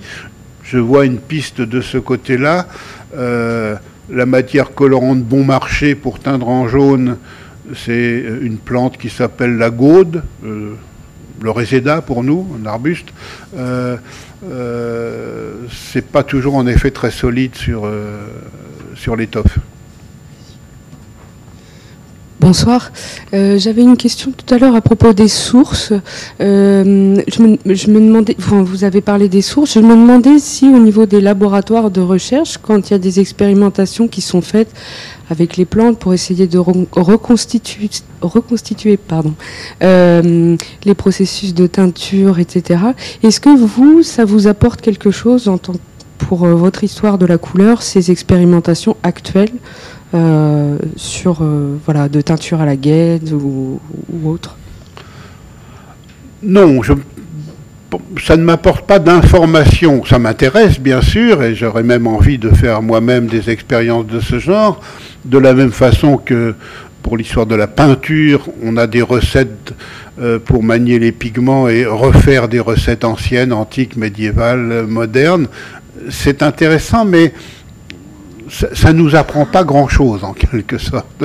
Euh, et c'est un peu générale aujourd'hui, dans les sciences humaines et dans les sciences historiques en particulier, il faut absolument collaborer avec les scientifiques des sciences naturelles ou des sciences dures. Si on veut obtenir des crédits, il faut se mettre ensemble pour euh, participer à des programmes de recherche, etc. Euh, bon, c'est bien, mais euh, comme les appels à projets se renouvellent toujours, une équipe commence quelque chose, puis il y a le nouvel appel à projet, etc. Donc personne ne finit ce qu'il a commencé. Et, et on a l'impression que on fait des analyses pour faire des analyses, on perd en route ce qu'on cherchait au départ, ça c'est très très fréquent. Et ce qui me sidère aussi, c'est qu'avec cette nouvelle façon de faire qui envahit toute l'université, euh, euh, on se met quelquefois à 50, 100, 200 autour d'un projet pour aboutir à des résultats très très maigres, alors qu'un chercheur isolé tout seul dans son coin sans un sou euh, fabrique des instruments de recherche qui vont servir pendant trois ou quatre générations. Le contraste est absolument saisissant, dans les domaines que je connais. Hein. Il y a cette idée de nos gouvernants euh, qui est valide pour les sciences dures, qu'il faut de l'argent pour la recherche, mais dans les sciences humaines, il y a des domaines où avec un papier, un crayon et un cerveau, euh, on peut faire de la très très bonne recherche. Euh, et ça, c'est complètement oublié aujourd'hui. Euh, non, dans les cursus des jeunes, et vous êtes jeunes, il va falloir que vous montriez que vous avez obtenu un ANR, des crédits de ceci, des crédits de cela, sinon on ne vous prendra pas au sérieux dans votre parcours. Et c'est euh, dans les domaines que je connais, en tout cas, c'est désolant parce que ce n'est pas toujours, le cas. Et dans les réunions au CNRS ou à l'université, quand on parle de la recherche aujourd'hui, on parle exclusivement de l'argent de la recherche, jamais d'autre chose.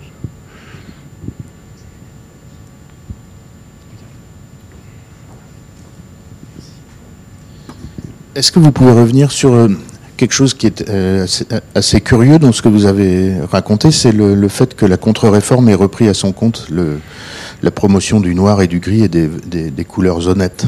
Oui, pour la vie quotidienne, euh, parce que pour euh, ce qui est de l'Église, du culte, alors là, c'est une attitude euh, totalement différente. Dans les temples protestants, on chasse les couleurs, on casse les vitraux, on badigeonne à la chaux les peintures murales, et les temples deviennent noir-gris-blanc, les temples protestants, surtout chez les calvinistes.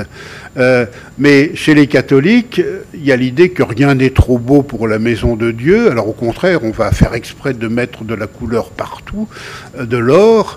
Ça va être l'art baroque, hein, qui est un art hyper catholique. Euh, mais ça, c'est le culte et l'Église.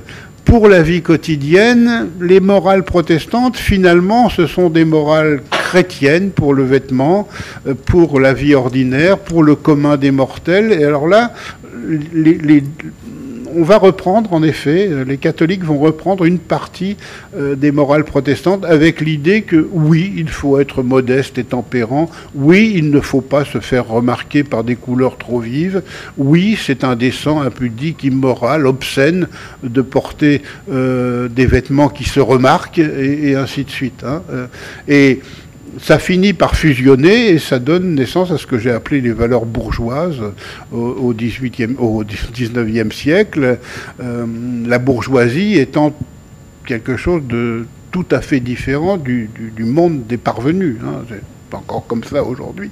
La, presse souvent confond euh, euh, bourgeoisie et nouveau riche, mais ce sont deux mondes totalement différents. Euh, il n'y a rien de plus euh, horrible pour un vrai bourgeois qu'un parvenu euh, qui se fait remarquer par du bling-bling comme ci ou comme ça. Une, une, question totalement gratuite. Est-ce qu'il vous est arrivé de tomber sur des textes qui dénommaient une couleur qui ne correspondait pas à la perception élémentaire qu'on peut en avoir? C'est-à-dire dire rouge, pour quelque chose qui, au fond, n'avait euh, que peu de rapport, voire aucun, avec ce qu'on entend par rouge, ce qu'on perçoit euh, comme étant rouge. Euh, on a en Italie, en Italie du Nord et en Toscane, quelques échantillons dans des archives de marchands avec des termes de couleur qui accompagnent encore des fils de laine qui n'ont pas complètement perdu leur couleur. Et il y a deux, trois cas assez bien connus où euh, euh, le terme employé en toscan ne correspond pas à ce qu'on dirait, nous, pour qualifier la couleur de, ce fil de laine. Alors, ça concerne, c'est un cas qui n'est pas unique, mais qu'on entend dans d'autres domaines, la confusion lexicale entre le jaune et le bleu. Ça nous semble extravagant, nous, mais euh, ça vient de ce que, euh, en latin, un des mots normaux pour dire euh, jaune, c'est flavus, et dire bleu en latin, c'est un exercice difficile. Euh, il y a trop de mots, ils sont tous imprécis. On a fini par créer sur la langue germanique, sur le blau germanique, un, un bas latin blavus. Et entre flavus et blavus, il y a des confusions orthographiques et probablement de prononciation fréquentes. Et dans les langues romanes issues du latin, on retrouve cette confusion entre le jaune et le bleu. Donc ce sont les cas auxquels euh, je pense. Euh, ce qui est plus fréquent, en revanche, c'est quand on peut faire la comparaison entre la couleur réelle de quelque chose et la couleur nommée, c'est euh, la partie pour le tout. Hein. Je prends un exemple italien, on est au début du XVIe siècle, des notaires, c'est-à-dire des gens très très sérieux, font l'inventaire après décès de la garde-robe d'une princesse de la maison d'Est qui vient de mourir, et ils notent, les notaires, euh, dans, l'inventaire, tant de robes rouges, tant de robes bleues, tant de robes vertes, tant de robes jaunes. Et puis par d'autres documents, on savait que cette femme qui était veuve s'était vouée au blanc très tôt et ne s'habillait qu'en blanc. Et l'inventaire de sa garde-robe parle de toutes sortes de couleurs. Mais quand on examine les choses de plus près, quand le notaire dit 14 robes rouges, ça veut dire en fait 14 robes blanches, comme toutes les robes, avec une ceinture ou des rubans rouges, et 12 robes bleues, c'est des robes blanches, mais avec ceinture ou ruban bleu, ainsi de suite. La partie vaut pour le tout. Hein. Exactement comme pour nous, euh, euh, quand on dit euh, la chambre jaune dans telle maison, euh, c'est peut-être une pièce entièrement blanche avec un galon jaune tout en haut qui distinguera euh, cette pièce de celle d'à côté qui est entièrement blanche mais avec un galon bleu et ce sera la chambre bleue. Hein. On, dit la partie pour le tout. Et c'est assez fréquent dans les, documents anciens ou, contemporains d'ailleurs. Mais euh, c'est vrai aujourd'hui. Euh, euh, je me souviens en rugby, quand l'équipe du Stade français, l'équipe de Paris du Stade français qui depuis un siècle jouait en maillot euh, rouge et bleu, les couleurs de la ville de Paris, pour des raisons publicitaires et faire le buzz, s'est mis à jouer en rose. Euh, ce qui était vraiment tout nouveau sur euh, les terrains de rugby dans les années 1990-95. Le sponsor on était au début du professionnalisme en rugby, c'était la firme de téléphonie Orange. Donc on avait ce maillot entièrement rose ou à dominante rose avec écrit Orange dans le dos. Euh, ça surprend. Euh, donc on peut avoir des choses de ce genre dans les sociétés anciennes. Bonsoir, merci pour votre euh, passionnante présentation. Est-ce que vous pourriez revenir sur la révolution bleue? Pourquoi d'un coup, au 12e, la Vierge apparaît en bleu et ensuite toutes les conséquences que vous avez évoquées. Oui, c'est un dossier complexe. Je n'ai pris que l'aspect vestimentaire, mais il y a vraiment une révolution bleue au XIIe et XIIIe siècle, une promotion quantitative et qualitative de cette couleur dans de nombreux domaines. C'était une couleur discrète jusque-là qui jouait un rôle euh, faible à la fois dans la vie quotidienne et dans le monde des symboles et de l'imaginaire c'est théologique au départ. Euh, le, Dieu des chrétiens, la religion domine tout hein, au Moyen Âge, le Dieu des chrétiens devient au, au 11e, 12e siècle un, un, Dieu de lumière, définitivement. Et donc il faut distinguer la lumière divine et la lumière terrestre. Et alors, le vocabulaire permet de le faire en latin. Euh, lux, c'est la lumière divine, et lumen, c'est la lumière terrestre. Donc on fait bien la distinction. Mais dans les images, il faut trouver un truc pour distinguer la lumière euh, d'en haut et celle d'en bas. Et alors, on va utiliser les couleurs. Et pour la lumière divine, on va choisir le bleu pour distinguer du blanc qu'on utilisait jusque-là pour toutes les lumières. Euh, et donc, euh, ce qui me fait dire que le ciel devient bleu. Et de fait, dans les images antérieures, antiques et médiévales, le ciel est très rarement bleu. Il est de toutes les couleurs, mais pas vraiment bleu. Et il devient bleu. Et la, reine du ciel, la Vierge, pour montrer cette mutation, commence à porter robe ou vêtements bleus et ce faisant, elle contribue, puisqu'on est dans une période d'expansion considérable du culte de la Vierge, elle contribue à répandre la mode nouvelle dans le vêtement des tons bleus. Euh, mais ça ne concerne pas que le vêtement. Dans l'art aussi, c'est le, moment où, dans l'enluminure, dans l'émaillerie, dans le vitrail, on voit de plus en plus de bleu, alors qu'avant, c'est une couleur discrète. Euh, on voit le bleu euh, devenir une couleur centrale dans les miniatures alors que ça n'était qu'une couleur périphérique euh, et ainsi de suite. Hein. On voit le vocabulaire même des bleus se, diversifier. Donc il y, a vraiment une, révolution bleue, une promotion de la couleur bleue qui commence à devenir rivale du rouge. Il y a des épisodes amusants d'ailleurs du côté des marchands de matières colorantes à Strasbourg, par exemple, vers le milieu du XIIIe siècle, les marchands de garance, c'est-à-dire du produit qui sert à teindre en rouge, sont furieux de cette mode nouvelle des tons bleus parce que ça leur fait une concurrence. Et alors, ils commandent un vitrail à un maître verrier pour une chapelle dans la cathédrale de Strasbourg, et ce vitrail doit raconte une histoire qui doit mettre en, scène le diable. Et il demande au maître verrier, on a conservé le contrat, de faire le diable en bleu pour discréditer la, mode nouvelle des temps bleus. Et on a gardé le contrat d'archives et un petit bout de ce vitrail par chance. Ça n'a pas suffi pour freiner la, mode des tons bleus. Mais il commence à y avoir donc une rivalité entre marchands de produits rouges et marchands de produits bleus, marchands de garance et marchands de pastels, euh, qui va durer, durer longtemps.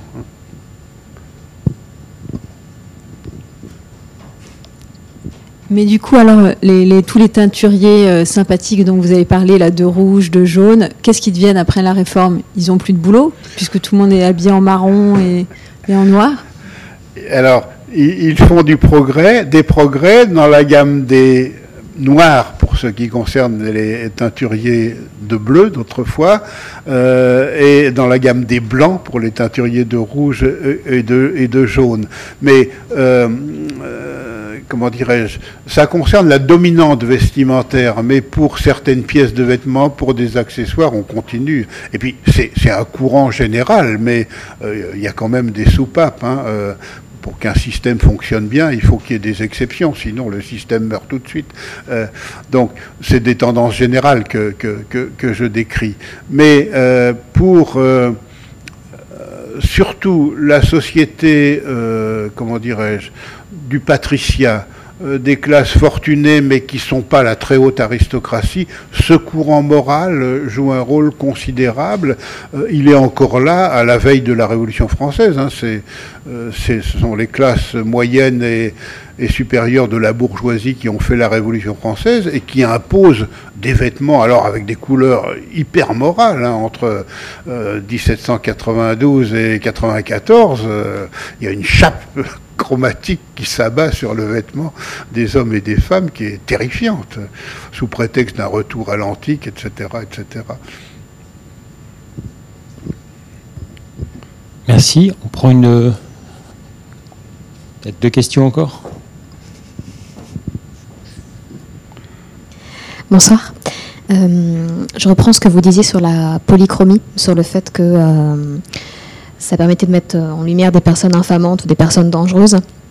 Et euh, je sais que vous avez aussi travaillé sur les animaux. Je voulais savoir si c'était quelque chose euh, dans ces sociétés qui, s'appliquait aussi aux animaux ou euh, quand on avait un animal qui était polychrome, je sais pas, une pie noire et blanche, on pouvait lui attribuer des choses infamantes ou si ça se faisait ou si c'était juste sur les vêtements.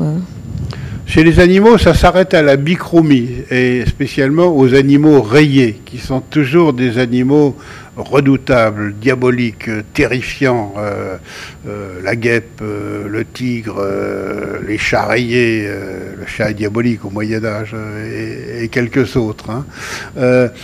si on va vers trois, quatre couleurs, je ne vois pas ce, ce rejet. C'est pas perçu comme polychrome parce que euh, les couleurs sont tellement mêlées qu'on n'arrive plus à les distinguer. ce qui vaut dans la nature, évidemment, c'est assez différent des couleurs, des colorations fabriquées par l'être humain. Euh, euh, donc on n'a pas tout à fait le, même discours. Mais un animal rayé, a un peu l'impression de porter un vêtement en quelque sorte et euh, longtemps c'est jugé un peu, inquiétant. Euh, euh, on ignore complètement ce qu'est un zèbre au Moyen Âge, on n'en a jamais vu, mais par des textes de l'Antiquité qui se sont diffusés, on sait que c'est une sorte de cheval sauvage qui porte une robe rayée. Et alors ça, on en fait tout de suite le cheval du diable on ne sait pas en dire plus, mais c'est le cheval du diable. Ça, a laissé des traces hein, quand, nous disons, nous, euh, un drôle de zèbre, hein, euh, à propos d'un enfant turbulent ou je ne sais pas quoi. Euh, c'est un héritage de ces rayures médiévales qui ne sont plus péjoratives, mais qui habillent quand même tous les marginaux au Moyen Âge, les jongleurs, les musiciens, les, les marins, les bouffons. Euh, et puis à l'époque moderne, euh, les gens de théâtre, les comédiens, le costume d'arlequin qui est pas rayé mais presque, et puis les enfants qui sont euh, un peu étranges sur les marges de l'ordre social. Ce sont de drôles de zèbres. Oui, merci, bonsoir. J'avais une question, pourvu qu'elle vous emmène pas trop loin.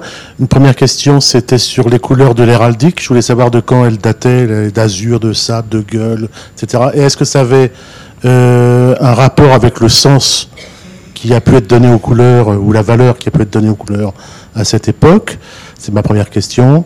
Et la deuxième question, c'est sur euh, la chemise. Est-ce que la chemise existe au, Moyen Âge? Et est-ce qu'elle, quand est-ce qu'elle apparaît en particulier? Quand est-ce qu'elle devient blanche assez souvent? En espérant que ma question soit pas trop anachronique.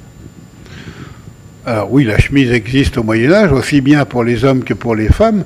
C'est le vêtement de dessous, celui qui touche le corps. Et tout ce qui touche le corps au Moyen Âge doit être soit blanc, soit non teint. Hein. Il y a toujours l'idée que la couleur c'est impur. Euh, donc euh, et ça va durer très très longtemps. Hein. Les vêtements de dessous sont blancs. Et pour arriver à nos pratiques d'aujourd'hui, euh, où on a des couleurs vives, parfois il va falloir passer par le relais des teintes pastel au 19e et au début du 20e siècle, euh, du bleu ciel, du vert pomme, etc., pour passer du blanc à la couleur. Mais c'est vrai des, des vêtements de dessous, mais c'est vrai aussi euh, des draps, des matelas, des têtes d'oreiller, euh, euh, des serviettes de toilette, etc. etc.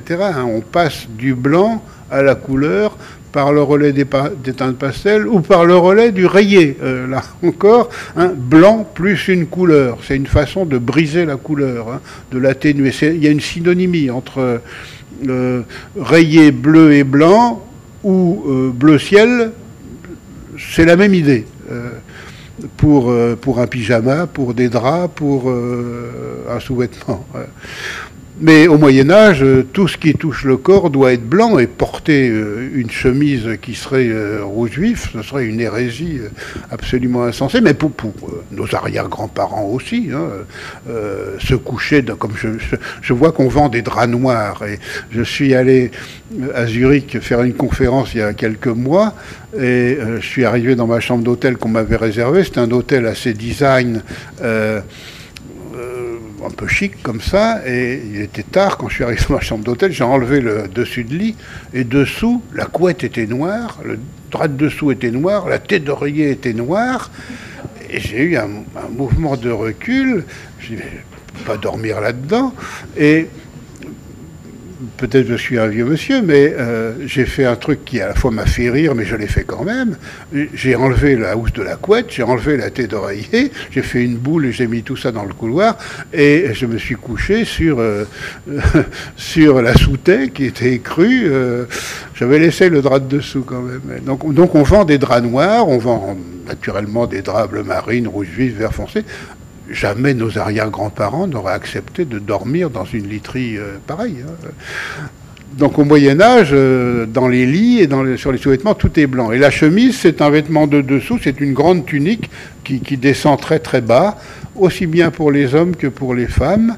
Euh, et par-dessus, on met une deuxième tunique et sur cette qui elle peut être en couleur, et sur cette deuxième tunique une troisième qu'on appelle la robe pour les femmes, le bliot pour les hommes, qui connaît un certain nombre de variations à la fin du Moyen Âge, et par-dessus on met éventuellement un, manteau, donc il y a un empilement comme ça de, pièces. Euh, votre autre question portait sur l'héraldique. Alors euh, l'héraldique, la science des armoiries, euh, les armoiries apparaissent au milieu du XIIe siècle sur les champs de bataille et de tournois l'équipement militaire a rendu méconnaissables les combattants, donc on finit par inventer un système de signes, des figures en couleur peintes sur la surface du bouclier euh, ou teintes sur la bannière, qui vont dire qui l'on est. Et on peut parler d'armoirie à partir du moment où un même personnage, pendant une durée un peu longue de sa vie, porte les mêmes figures et les mêmes couleurs. Puis ça devient un système assez rapidement, et dans ce système héraldique, dès le XIIe siècle, il y a six couleurs, blanc, rouge, noir, vert, jaune, bleu, qui sont des couleurs abstraites. Hein. Le roi de France porte un écu bleu avec des fleurs de lys jaune, d'azur met de fleurs de lys d'or, dit la langue du blason. La nuance de ce bleu n'a aucune importance. Hein. Ça peut être bleu foncé, bleu moyen, bleu très clair. Ce sont des couleurs euh, abstraites, exactement comme les drapeaux.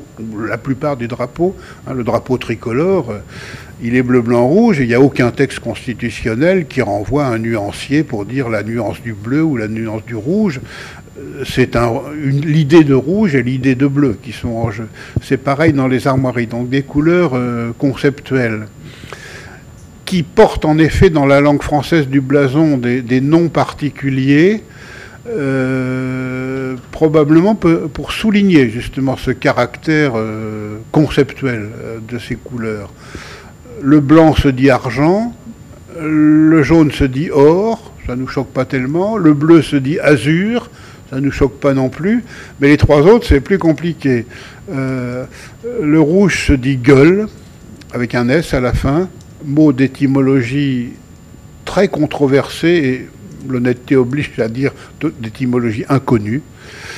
Le noir se dit sable, là au contraire on sait d'où ça vient, c'est en fait la zibeline, un, nom slave de la Zibeline qui a donné un allemand Sabeln, qui donne un français sable dans le courant du XIIIe siècle. Donc pas, tout de suite, hein, quand l'héraldique apparaît au XIIe siècle. Pour noir, on dit noir. Pour vert, on dit vert. Puis peu à peu, euh, noir se dit sable et vert se dit sinople. Alors là, c'est le cas le plus extravagant. S-I-N-O-P-L-E pour la couleur verte, mais à partir du XIVe siècle seulement.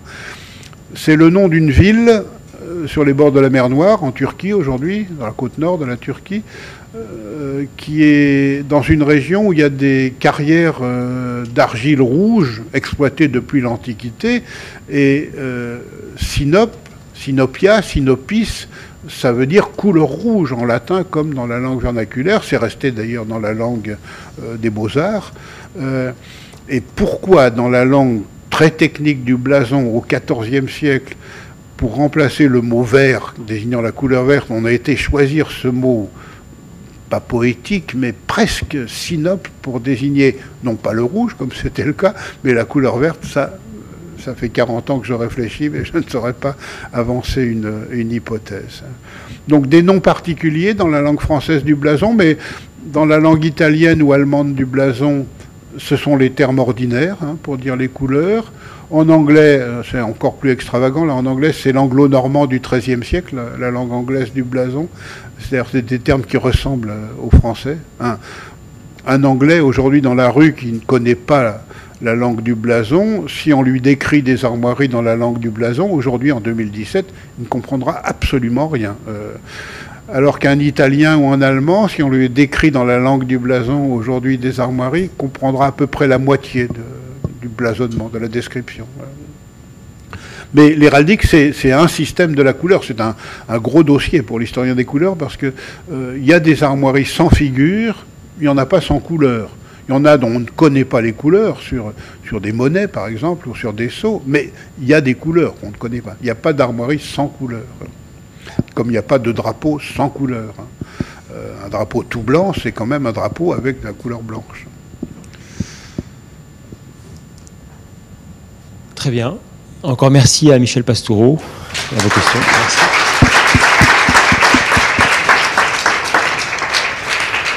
Merci à tous de, de votre accueil à l'IFM.